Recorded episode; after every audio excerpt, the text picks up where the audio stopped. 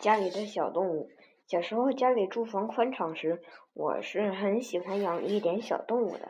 那时家里的厕所分大便池和小便池两间，而一家人生活觉得一间厕所也就够了。于是小便池那间变成了小动物的家。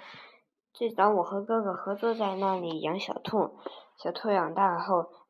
男孩子们嘴馋，竟在有一天毫不犹豫地将小兔杀掉吃了。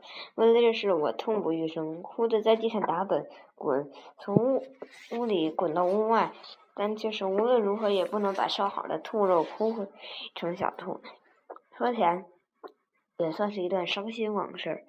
后来我又养过小小鸡，正养得兴高采烈，却在一天同全宿舍的小鸡一起。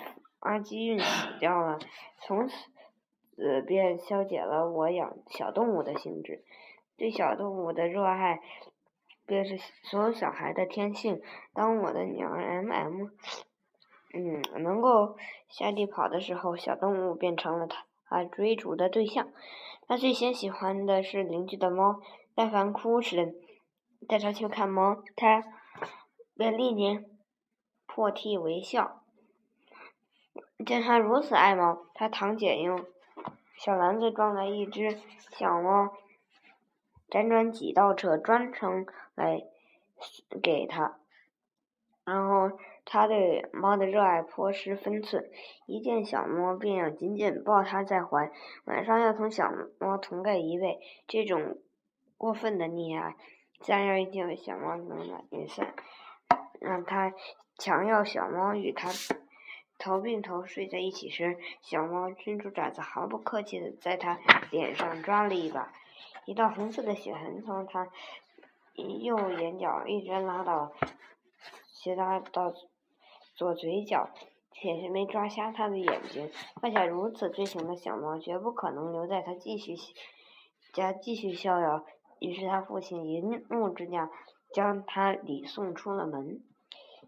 又一天，一个朋友送给我两只鹦鹉，我立刻带它回家。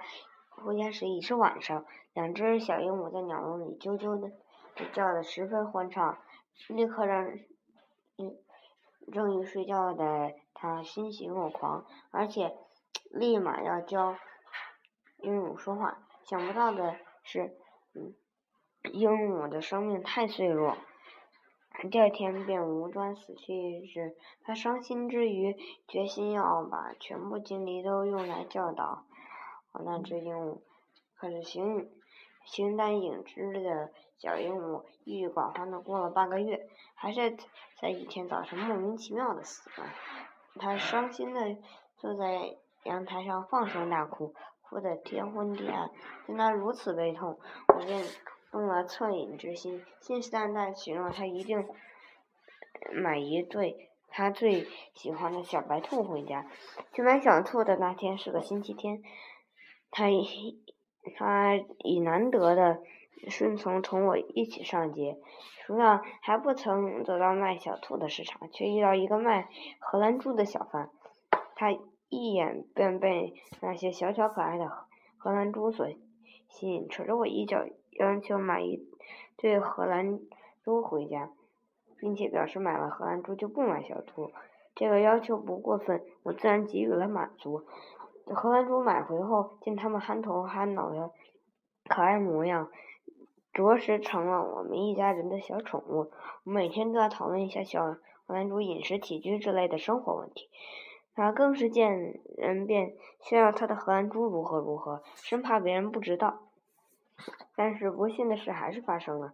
有一天，他领了一帮幼儿园的小朋友来家里参观荷兰猪。一个淘气淘气的小男孩将其中一只活生生的捏死了。凶手是他带来家的。他连哭的理由都没有，只是沮丧坐在床边生了许久的气。半年后的一天，当我全家出门的一个日子里，剩下这只大约应。饿出来找吃，竟从五楼掉到了楼下。楼下孩子将荷兰猪的尸体用叶子盖着，放在我们必经的楼道上。晚上，他还没进门呢，我们便听到了这个噩耗。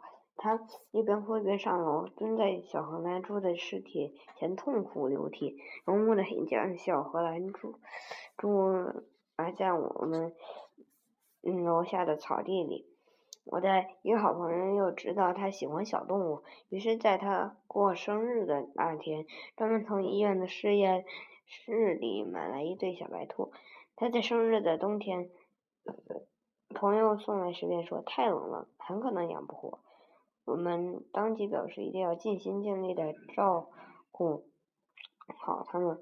然而这一年的冬天确实是冷的异常，家里开着取暖器，小兔子仍然冻得哆哆嗦嗦。我们只好用一只棉帽给它当窝，又为它嗯嗯配了一个专用取暖器。就是这样。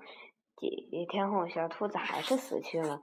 送小兔来的朋友说：“这不能怪你们，这个季节本来就不是想养兔、养小兔的季节。”为了弥补他，朋友在春天的时候又送来了一只刚满月的小狗。小狗全是黑色的，嗯，就鼻子上有一团白毛。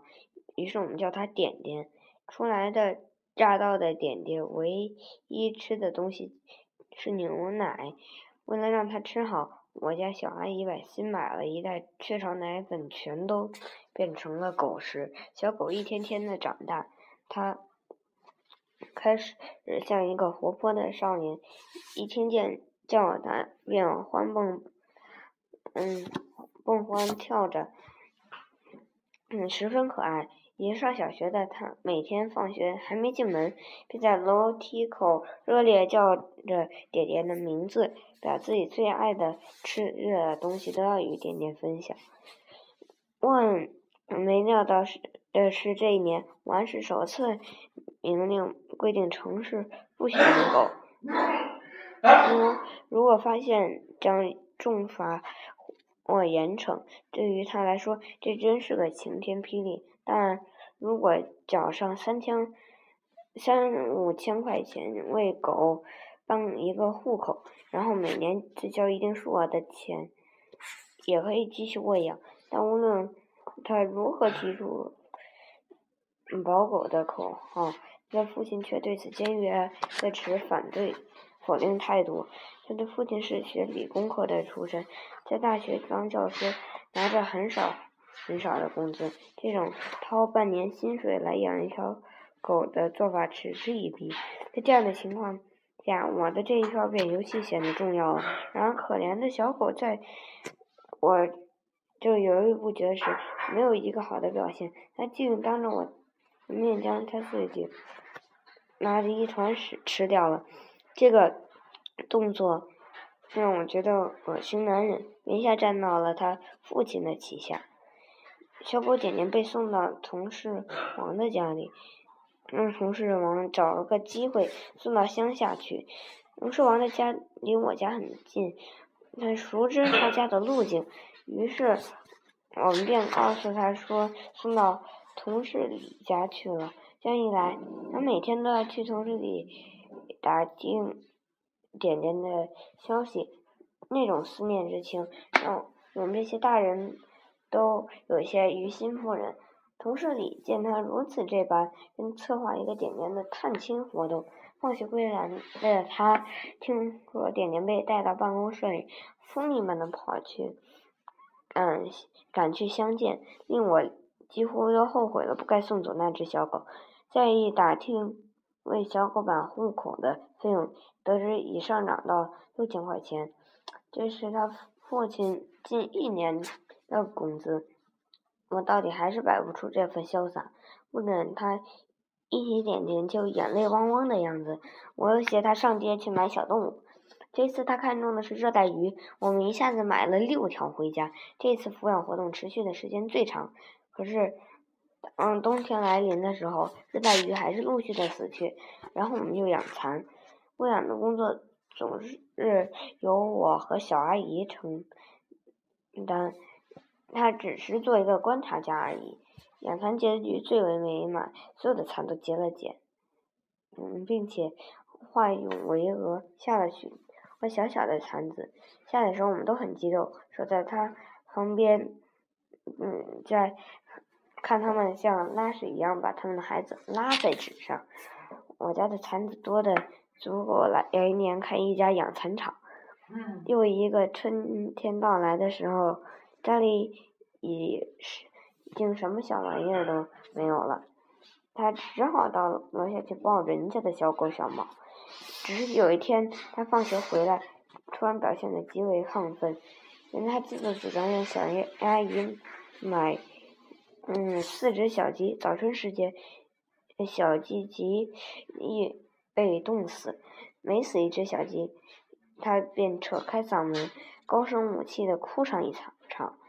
于是我责小阿姨赶紧买几只来替补上养鸡。兴仗然的他从外面带几条小蚯蚓回家给小鸡加荤，小鸡便在如此友好的生活条件下一天天的长大。